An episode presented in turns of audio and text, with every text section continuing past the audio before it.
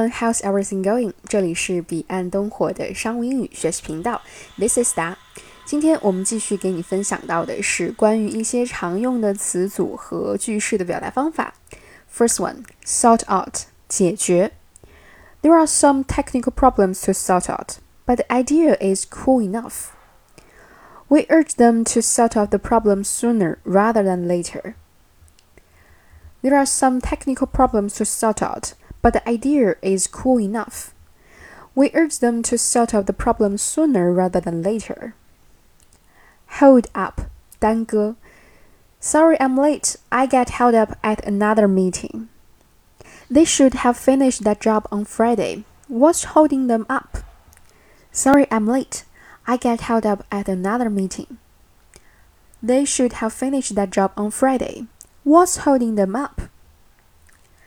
Think through. 认真思考. Before you start the project, think through the processes and procedures. This guidance will help you to think it through. Before you start the project, think through the processes and procedures. This guidance will help you to think it through. Point out, 指出. I want to point out one area that is also important to our analysis. Could you point out some important tabs? I want to point out one area that is also important to our analysis. Could you point out some important types? Call off 取消. Since the COVID, let's call off the annual party for this year. A lot of national conferences were called off because of COVID 19. Since the COVID, let's call off the annual party for this year. A lot of national conferences were called off because of COVID 19. Put off, 推迟. We'll have to put off our team event until next summer. The meeting has been put off for a week. We'll have to put off our team event until next summer. The meeting has been put off for a week. Chip in, 插嘴. Forgive me in chipping in like this, but I think I know a better way to get solve this problem.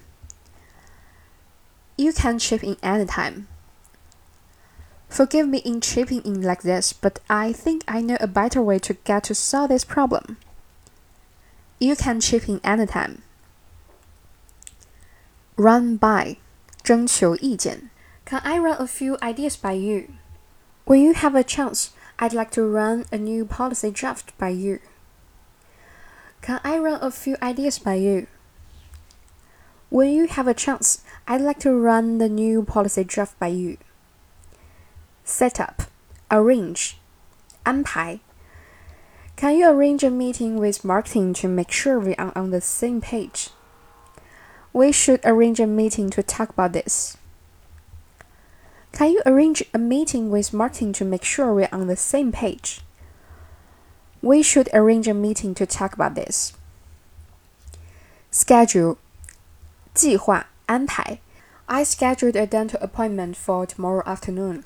I'd like to take half day off. I scheduled a dental appointment for tomorrow afternoon.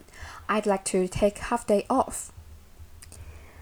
OK，以上就是今天的全部内容了，感谢你的收听，我们下次再见，拜。